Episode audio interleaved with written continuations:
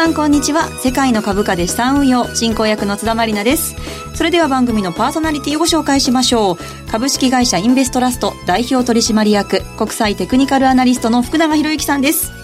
こんにちは。よろしくお願いします。よろしくお願いしますそしてマネースクエアジャパンシニアストラテジストの比嘉博さんです。こんにちは。よろしくお願いします。よろしくお願いします。そしてマネースクエアジャパンナビゲーターの芦田智美さんです。こんにちは。よろしくお願いします。よろしくお願いします。今日もこのメンバーでお送りしてまいります。さあ福永さん、はい、昨日なんですが日経平均株価2015年以来の水準である高値現物で2万318円、はい、CFD の価格で2万330円つけました。そうですね。はい。あのまあザラバ中のね今の価格は高値ですけどね、ええ。終値ベースで見ると、えー、2万トンで230円というところなので、まあ、ちょっとどちらかというと、あの、まあ、上髭をつけて終えたと、うん、そして今日はあのニューヨークあるいはこうナスダックだとかですね弱かったこともあって、はい、まあ、あの東京市場の方はちょっと反落して終えたっていう形ではあるんですが、はい、ただねあのなんだかんだ言いながら、うん。日本株高値更新してますからね。そうなんですよね、はいこの後たっぷりと伺っていきます、はい、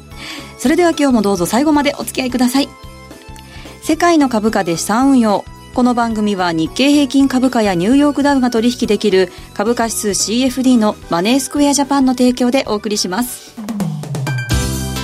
世界の株価で資産運用。それでは最初のコーナー、マーケットの見方をお送りします。このコーナーでは福永さんに足元の相場分析、今週のマーケットのポイントについてお話しいただきます。まず日経平均などの指数を足田さんからお願いします。はい。今日の日経平均株価終値は91円62銭安い2138円79銭。日経225、えー、日経平均先物日中の終値は90円安い2110円。日経225証拠金取引現在レートは2143円。ニューヨークダウ証拠金取引現在レートは21,486ポイントとなっています。日経225。今日100円台ぐらいの高低差で小動きで終わりましたね。そうでしたね。反落ということになりました。はい、さあ、それでは今日のテーマから発表したいと思います。今日のテーマは、運命の6月 FOMC 通過、ここからのマーケットは？ということで、また壮大なテーマで テーマ考えてる人ね、顔を見せたいですよね。本当に。どんな感じでテーマ考えてるんですか、スタジオの向こうで手振ってますけどね。ね。さあ、まずは、はい、えー、振り返っていきたいんですけれども、ええ、FOMC、まずは市場の予想通り利上げということになりましたが、はい、マーケットの反応、福永さんどうご覧になっていますか？そうですね。あのー、まあ、ニューヨークダウももちろん高値更新ですしね。はい、で、一方で、ナスダックだとかが一時ちょっと、まあ、急落をして、調整する場面もあったんですけど、あの、そこからは少し、こう、株価は戻しているような状況になってきてますので、まあ、そういう意味では反応は、まあ、一部あったけども、限定的というふうに、あの、見ていいんじゃないでしょうかね。はい、特にあの、株の方では。で、あと、為替の方でも、どちらかというと FMC の後に、ドル円がちょっと上昇するような、あの、流れになってきてるんですよね。はい、ですから、これ、あの、前回、確か FOMC の前のところでお話しましたけど、これまでの流れっていうのを考えたときに、これまでずっと円高になってますよねって話ありましたけど、あの、結果だけ見るのではなくて、それまでの反応が重要なんですよって話をしたかと思うんですが、はい、まあ、やはりあの、それまでドル円ってあんまり下落してなかった、あ、ごめんなさい、あの、上昇してなかったので、まあ逆にあの、上昇する展開になってですね、直近では、あの、まあ FOMC 近辺がやっぱり高値になってるっていうね、えー、まあそういう状況ですから、まあそのあたりが、あの、やっぱり前回お話したことはちょっと皆さんのお役に立ったのではないかなっていうふうに思いますけどね。はい。で、まあそこで、あの FMC の結果は今のようなあの反応なんですけども、ええ、もう一つね。はい。あの、利上げ自体はね、予想通りだったんですが、何かこう予想外だったことっていうのはあったりしますか？そうですよね。はい、そこがやはりあの重要なポイントで、これもね、前回の番組の中でもお話ししましたけど、はい、まあやっぱりバランスシートの縮小っていうところが、あの、少し、あの、まあ、これまで漠然と見えていたところがですね、より具体的になってきたっていうところはあると思いますよね。そうでしたね。具体的な言及ありましたからね。はい、で、あと会見で、あの、イエレン FRB 議長のその、まあ、話し方というか話の内容ですね。はい、まあ、基本的にはあの、多派的な、あの、発言が多かった。まあ、それもおそらくそのドル円の上昇にも、あの、まあ、寄与してるかと思うんですけどね。はい、ですけども、あの、強気の、イエレンさんっていうのが、ちょっとここに来てですね、はい、あの、なんとなくこれまでのイメージと違ってきているので。そうですね、始めましたよね。ね、うん、ですよね。なので、まあ、そのあたりが、そのバランスシートの縮小の、あの、自信っていうふうに、うん、えー、考えてもいいのではないかと。ただ結果どうなるかわかりませんけどね。はい、そうですね。あの、マーケットにとってプラスかどうかわかりませんが、はい、あの、自信の表れっていうような、あの、ふうに、まあ、あの、ちょっとポジティブに考えれば、あの、バランスシートの縮小っていうのもですね、そういうポジティブな考え方の表れなのかなというふうに見ていいのかなと思いますけどね。年内に利上げもう一回、そしてバランスシートの縮小もということですよね。うん、ねですから両方できたら本当に、えー、正常化に向けてね、はい、あのー、まあ、また一歩前進っていうことになるんじゃないでしょうかね。はい。はいさあ、そして、あとあの、福永さんが注目されているということなんですが、はい、IMF が通貨危機防止へ新協定という記事が今日日経新聞に出ていました今日じゃないですね。昨日ですね。昨日ですね。すみません。はいあの、これ、えー、バランスシートの縮小っていう話が出ると、はい、どうしても、あの、皆さん、えー、過去通貨危機の、まあ、そういったことを連想したりだとか、ええ、っていうことがあると思うんですよね。で、これ、あの、FMC の後にすかさずですね、あの、IMF が、あの、出してきた記事の内容なんですけど、はい、あの、一応、まあ、新興国に対してということの、ではあるんですが、これまであの、いろいろ利上げとかですね、あと、まあ、アメリカだけじゃなくて、今度 ECB もひょっとしたら出口戦略を探るんじゃないかというふうな見方が少し出てきてるんですよね。はい、というのも ECB の理事会で、あの、追加の、まあ、緩和、これについての文言っていうのがちょっと削除されたりとかですね。まあ、いろいろ、あの、まあ、正常化っていう意味で言うと、本当にまた一歩前進しているっていう流れになってますので、はい、まあ、そうなると、バランスシートの縮小だとかっていうことをやったときに、あるいは利上げをやったときに、新興国からお金が、まあ、引き上げられるんじゃないかと。はい。ね、そうすると、ドルの調達ができなくなるっていうような、まあ、そういう不安をやっぱり考えている人って結構いると思うんですね。そうですね。そうなったら新興国どうなるのっていう。ね、そうですよね。はい、ですから、あの、不安を、まあ、話す人たちの背景としてはそういった、あの、新興国のデフォルトっていうか、まあ、あの、で、えー、そういったリスクですね。はい、資金調達ができなくなるリスクっていうのを、あの、心配する人たちいるんですけど、はい、実際にこの IMF の記事はですね、あの、事前の審査をまず行う必要があるんですが、はい、そこでですね、えー、行うと、その後、まあ、中央銀行の総裁のサインだけで、はい。お金が引き出せる。記事にはあの、危機時に速やかに基軸通貨のドルを供給するってそんなに速やかなんですか、ね、資金調達の形がだいぶ変わりそうですよね。そうねすると。そうですよね。で、IMF がやるっていうことが重要なので、はい、国際通貨基金ですからね。まあ、こういったところが、あの、まあ、国と国との融通の試合合いではなくて、あの、基本的にこう資金を貸し出すっていうことを、まあ、公の機関がやるってことになりますからね。はい、なので、これはもういわゆるセーフティーネットを整備していると。はい。で、ただここでちょっと注意点っていうのがあるんですけど、まだその導入するという話だけで、はい、実際に加盟国がどうなるかっていうのはわからないんですよね。そうです。今のところ、インドネシアやフィリピンなどの ASEAN 諸国と協議にというところなんですが。そうですよね。はい、ですから、あの、これ、実際にですね、スタートした後に加盟すると、はいあれ？この国ってひょっとしたら なんか足元大変なんじゃないのっていうふうに思われるかもしれないので。感じているように見えてしまいますよね。そうそうそう。目立たないように、ね。そう、目立たないように、ね。そこが重要ですからね。はい、目立っちゃいますからね。逆にね、後から、あの、加盟すると。はい、なので、今回、あの、皆さんにぜひこれフォローしておいてほしいんですけど、ええ、この記事のあの、まあ、えー、追加の、あの、まあ、情報ですね。はい、フォローしておいてほしいんですけど、あの、実際にどういう国が、加盟するのか、あるいは加盟してないのかね。で、まあ、そこで、あの、加盟国が増えれば、あの、ドルの調達に関してですね、何かしらの不安があるような国っていうのは、まあ、守られることになりますから、はい、まあ、アメリカも積極的に利上げなり、あるいはバランスシートの縮小なりを、あの、行うことができると。はい。ですから、まあ本当にあの、スピーディーに資金調達ができるっていうことが、あの、この、やっぱり政策の肝だと思いますので、はい。ですので、まあ加盟国がどれだけ広がるかね。うん、それがやっぱり重要なポイントになってくる。注目ですよね。そうですね。ちなみにこれ条件とかっていうのは特になんか、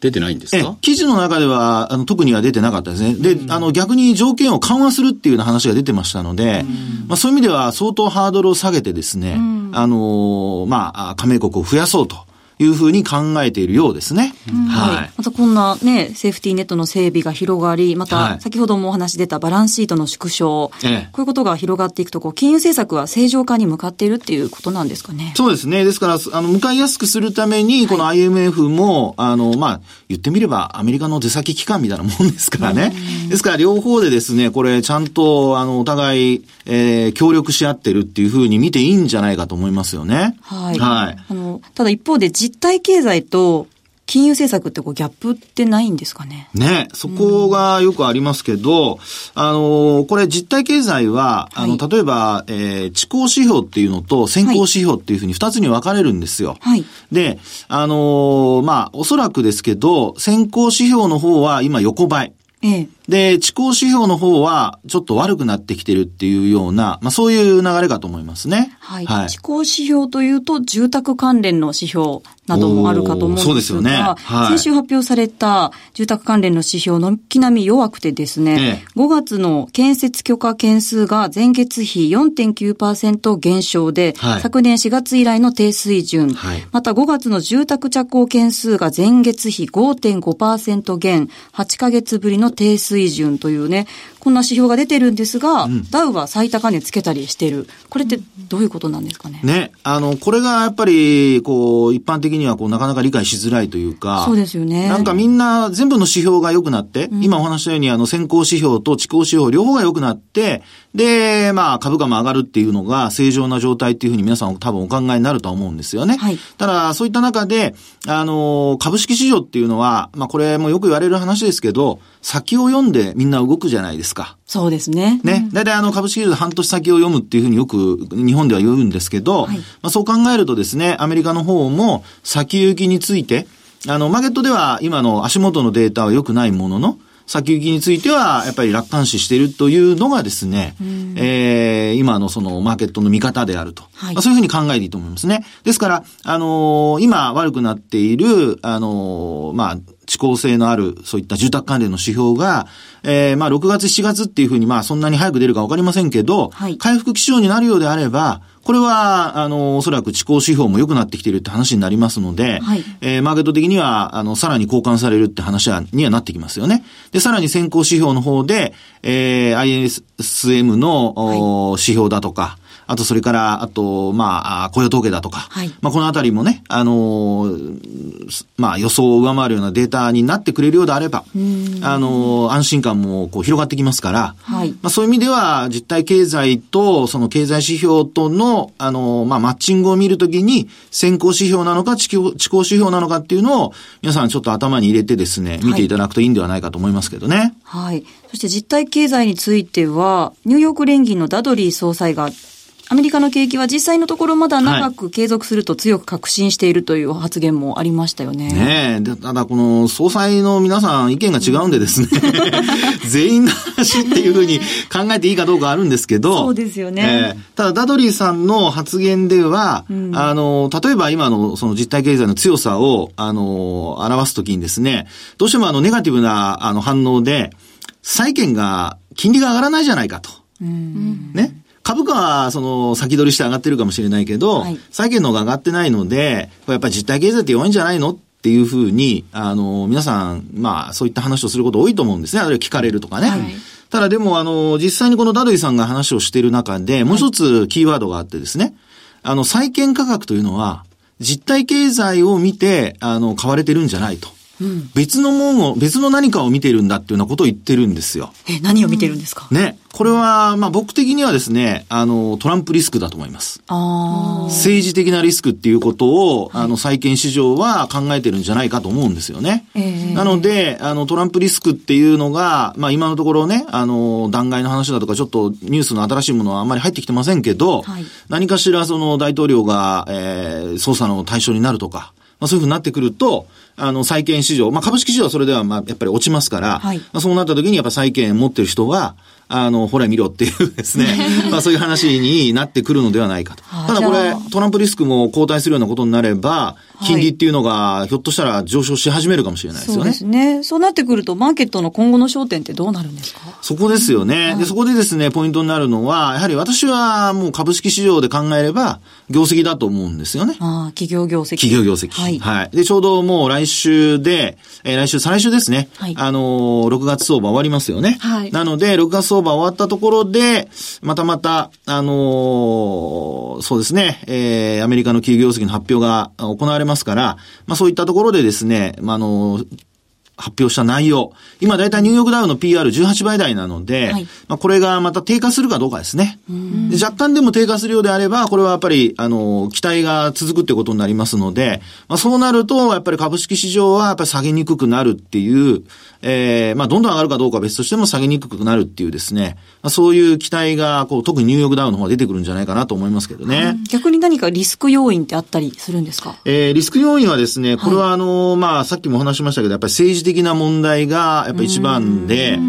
で、まあ、アメリカは今お話したようなトランプリスクですけど、はい。えー、ちなみに、トランプリスクに関してなんですけど、はい、昨日ライアン議長の方から、講演の中で、あの、税制改革の大部分が水面下で全速力で進められているという、そういう発言があったみたいで。リスクというよりはいい話じゃないですか。全速力、そうですよね。なんか、でもなんか逆にここまで忘れられていると、逆にリスクにな、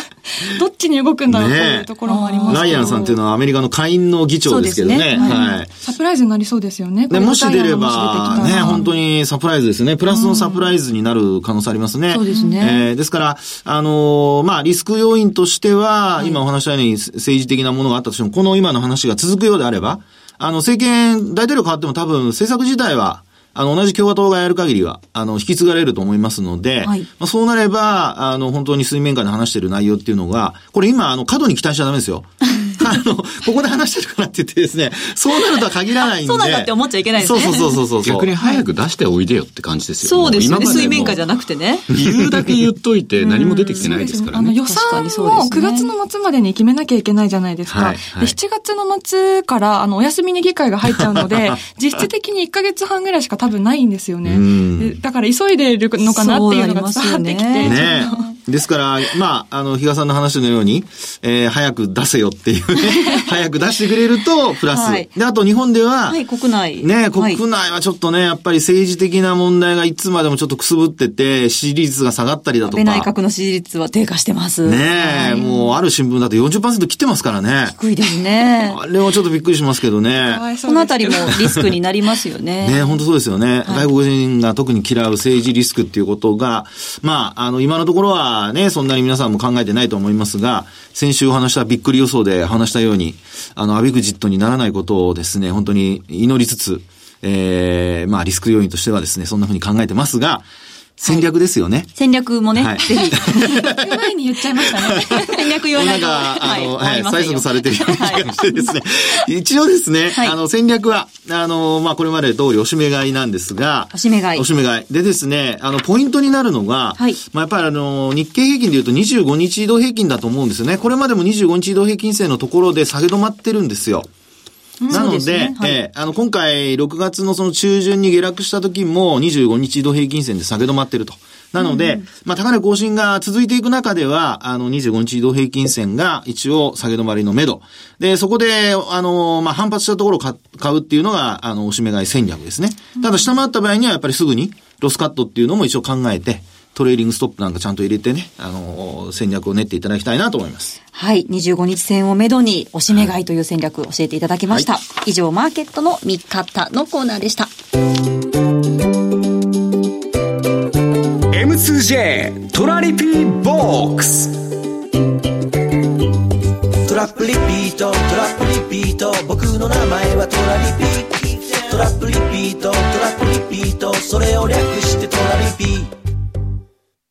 さあ、ここからは皆さんの質問にお答えする M2J トラリピボックスのコーナーです。では早速ご質問ご紹介しましょう。ラジオネームトローさんからいただきました。ありがとうございます。短い時間足で相場に挑みたいのは山々なのですが、サラリーマンの身の上どうしても相場に向き合えるのは1日1度夜間になってしまいます。何かいいアドバイスをということなんですが。うん。あの、夜間に取引ということになるともう CFD しかないですよね。まさに、まさにですね。ね、はい、日中現物取引やってませんからね。はい。で、福永さんはよくあの、日中の値動きに左右されすぎず、こう、夜間見るといいよっていうふうにおっしゃいますよね。はい、そうですね。うん、あの、実は今回も広島でセミナーやらせていただいたんですが、はい、まあそこでもいろいろ特徴的な動きのお話をさせていただいたんですね。はい。で、今回も実は今、もしリアルタイムで見られる方は、あの、5分足なんかをですね、日経225の5分足見ていただくと、もう本当綺麗にですね、うん、あのー、そうですね、今日の日中で言うと、えー、あ、えー、そうですね。あのー、昨日の夜から、はい、あのー、値動き的にはずっと下降トレンド続いてるんですよ。本当ですね。5分足で見たらこんなに下降してるんですね。ね、綺麗な下降トレンドになってますよね。はい、なので、あの、トレンドの見方というのをちょっと、あの、覚えていただいて、で、これはあの、基本的には25日移動平均線だとか、あるいは今私見てるのはボリンジャーバンドですけどね。はい。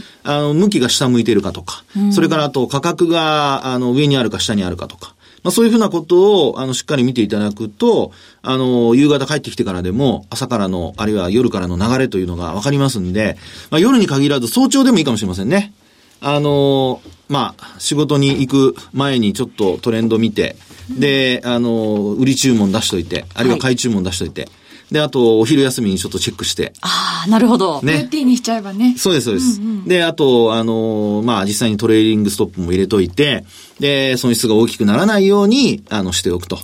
そういうふうにすると、あの、まあ、あ5分足なんかを使ってもですね、お忙しい方でも、昼夜と、まあ朝、朝夜ですね。はい。朝夜と。まあそんな風にですね、トレードをしていただけるのではないかなというふうに思います。5分足とか短い足の方がいいですかね。うん、えっと、まあ、あの私が5分足使う理由はですね、はい、えー要は売買のタイミングだとかトレンドが変わったかどうかの判断がやりやすいからなんですよ。なるほど。1時間足とかだと1時間待たないといけないじゃないですか。そうですね。ね。で、意外とそれで結果的には変わってるんだけど、値幅が大きく出てしまっていて、あの、逆のポジションを持ってた時に損失が膨らむっていうこともよくあるのでですね。はい。まあ、ですからそのあたりを、あの、しっかりと、あの、まあ、短い足でちょっと目に慣れていただいてね、目で慣れていただいてっていうのがいいんじゃないかなっていうふうに思います。はい、わかりました。はい。あの、私が言ってる標準偏差なんかも、えー、あれ別に冷やしにして考えてもらったって全然構わないので、はい、ただそのトレンドが出るのが、それほど冷やしはないんですよ。だから冷やしの時の、そのお忙しいということであるんだったら、そこのタイミングを逃さないっていうことと、あとはその、じゃあ、レンジになりましたって言った時には、そこのレンジで少しトラリピを仕掛けてみるっていうのも一つなのかなっていうような感じはしますけどね。わかりました。はいさあ、質問いただいたんですけれども、質問といえばこの番組の出演者に直に質問できるチャンスが近々、芦田さん、あるそうですね。はい。えー、7月16日に札幌、17日に仙台で FX と CFD の1日徹底攻略セミナーを開催します。はい、今回はいつもの全国と違って FX と FX と CFD どちらも学べるセミナーになっています。後半は現役ファンドマネージャー西山幸四郎さんの実践トレード戦略と比嘉さんも加わって2人のトークセッションもあります。今回はですね、西山さんに直接質問できる機会ですので、ぜひ疑問をぶつけて帰ってください。はい。さらに当日はセミナー受講者限定の特典もあるそうですね。そうなんです。詳しくはお楽しみにということで。何か教えてもらえないんですか？秘密です。そうですか。参加するにはどうすればいいですか？はい。えー、今日更新のブログ、番組ブログからお申し込みください。はい。皆様のご参加をお待ちしています。以上、M2J トラリピボックスのコーナーでした。M2J インフォメーション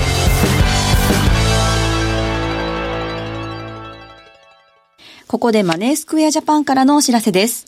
日経225やニューヨークダウなどを取引対象とする株価指数 CFD の運用をお考えのあなたへ。マネースクエアジャパンでは、ただいま新規講座開設キャンペーンを開催中です。お取引に応じて最大1万円分の Amazon ギフト券をプレゼント。年に何度も配当相当額が受け取れる。ほぼ24時間祝日も取引可能。為替リスクを受けずに海外株価指数を取引できるなど様々な魅力を持つ株価指数 CFD。マネースクエアジャパンなら特許取得の注文方法トラリピや便利なトレードアプリポケトラ。初心者でもよくわかるセミナーやレポートなど充実したお取引環境であなたの運用をしっかりサポートいたします。この機会にマネースクエアジャパンで株価指数 CFD の運用を始めてみませんか？キャンペーンの詳細は番組ウェブサイトにあるバナーから特設ページをご覧ください。当社の取扱い商品は投資元本以上の損失が生じる恐れがあります。契約締結前交付書面をよくご理解された上でお取引ください。金融商品取引業関東財務局長金賞第2797号株式会社マネースクエアジャパン。以上お知らせでした。世界の株価、今週の投資戦略。さあ、このコーナーでは比嘉さんに世界各国の株価指数の動向を分析した上で、今週の投資戦略を教えていただきます。はい。まずは先週のちょっと小暮れの振り返りなんですけれども、はい、やはりちょっとあの、高値そろそろいいとこ来てるから、あの、リグーとこはリグっておこうという話をしてました。まあ、その後もですね、はい、あの、FTSE100、割とあの、しっかりした動きになってたんですが、ちょっと昨日あたりからね、ええ、またちょっと下を試すというか、調整入りそうな動きになってきたかな、というふうに思ってまして、まあ、そのきっかけとなったのが、昨日はカーニーさんの発言ですかね。まあ、15日のですね、MPC、金融政策委員会で、まあ、あの、利上げを主張した人が3人いてですね、はい、えー、5対3で結構票が接戦だったんですね。で、まあ近いうちに利上げ踏み切るんじゃないのというふうに見られてたんですが、昨日カーニーさんは、いや、まだそんな時期じゃないんだというところで時期尚早だというようなところ、さらにはまたこれからブレグジット、交渉も始まりましたけども、これに対してもやっぱり危機感を持っているという話、さらにさらに格付け会社、えー、スタンダードプアーズですね。ちょっとやっぱり EU 離脱交渉の終了前にもイギリスの格付けを見直す。可能性があるよと。はい、まあ見直すと言ってもこれ、いい方向であんまり見直すっていうようなですね、イメージじゃないので、当然下の方でしょうねと。ダウングレードなんでしょうねというようなところなので、ちょっとここに来て、まあ、あの、調整が入っても不思議じゃないのかなというところなので、まあ、あの、FTSE100、割とまあ、冷やしを見ててもですね、じゃあすぐに崩れるかっていう、そんな感じではないんですが、はい、まあ、あの、ちょっと調整が入る。それが、まあ、75日移動平均線あたりですかね。このあたりで、あの、前回もそこでピタリと止まってるようなところがそうですね。日足の75日移動平均線で、6月15日なんかはこう、髭をつけてピタッとこのあたりで止まってますね。なので、まあ、このあたり一つ目処になるのかなと。いうところでもありますし、いや、まだ全然 FTSE やってないよという方であるんだったら、はい、まあ常々申し上げている60分足ですね。まあ今、そろそろ始まってる、まだ FTSE はこのヨーロッパ時間から始まりますんで、はい、そういう意味ではスタートしたばっかりなんですけども、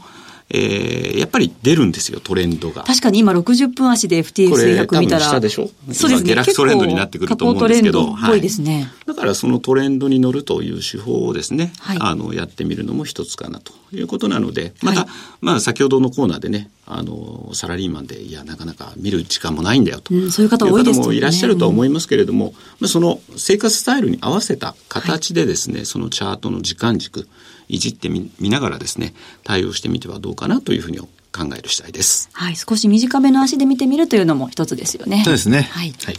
はい、以上、世界の株価、今週の投資戦略のコーナーでした。さあ、お送りしてまいりました、世界の株価で資産運用。この番組はリスナーの皆さんと一緒に作っていく番組です。感想やご質問、どしどしお寄せください。番組ウェブサイトのページ右側にある番組宛てメール送信フォームからご参加いただけます。また、番組公式ツイッターでもメッセージ受け付けています。世界の株価で資産運用、もしくは RN アンダーバー世界 RN アンダーバー世界で検索してください。また、先週から募集していますユースト配信日の特別プレゼントもまだまだご応募受付中です。番組特製クオカード500円分5名様です。締め切り6月27日の火曜日です。ここまでのお相手は福永博之とマネースクエアジャパン比嘉宏と芦田智美と津田まりなでした来週はユーストリームの配信があります来週もお見逃しそしてお聞き逃しなくそれではまた来週さようならさようなら世界の株価で資産運用。この番組は日経平均株価やニューヨークダウが取引できる株価指数 CFD のマネースクエアジャパンの提供でお送りしました。